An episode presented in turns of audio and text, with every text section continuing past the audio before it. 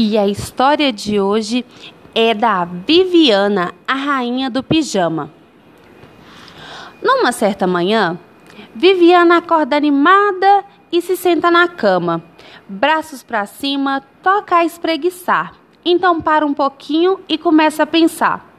Quando os animais vão para a cama dormir, que tipo de pijama costumam vestir? Vou dar uma festa, exclama Viviana. E quem vier com o pijama mais animal vai ganhar um prêmio sensacional. Pega seus papéis, canetas, lápis coloridos para fazer convites e mandar aos amigos. Checa os endereços no mapa direitinho. Logo ela saberá entre todos os animais qual tem um pijama mais animal. Ela envia sua carta para o leão, o rei da floresta, para o senhor pinguim, envia para o jacaré, também para a girafa, para o senhor povo e o caro macaco. Manda também para o senhor urso. E finalmente o dia da festa chegou. Viviana sorri, muito alvoroçada, e vem receber toda a bicharada.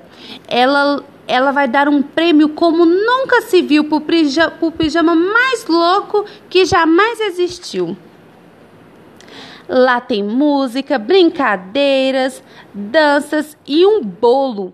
E além do mais, as incríveis loucuras dos animais. Logo, chega a hora de jogar o pijama. Os bichos fazem fila quando ela chama. Viviana olha, olha bem, pois não pode errar. Todos são bons, mas o melhor, qual será? Mas espere, que é isso? Todo mundo amontoado. O concurso de pijama está muito bagunçado. Os animais discutem, mas que bafafá! Agora eles pulam e se põe a gritar. O vencedor é.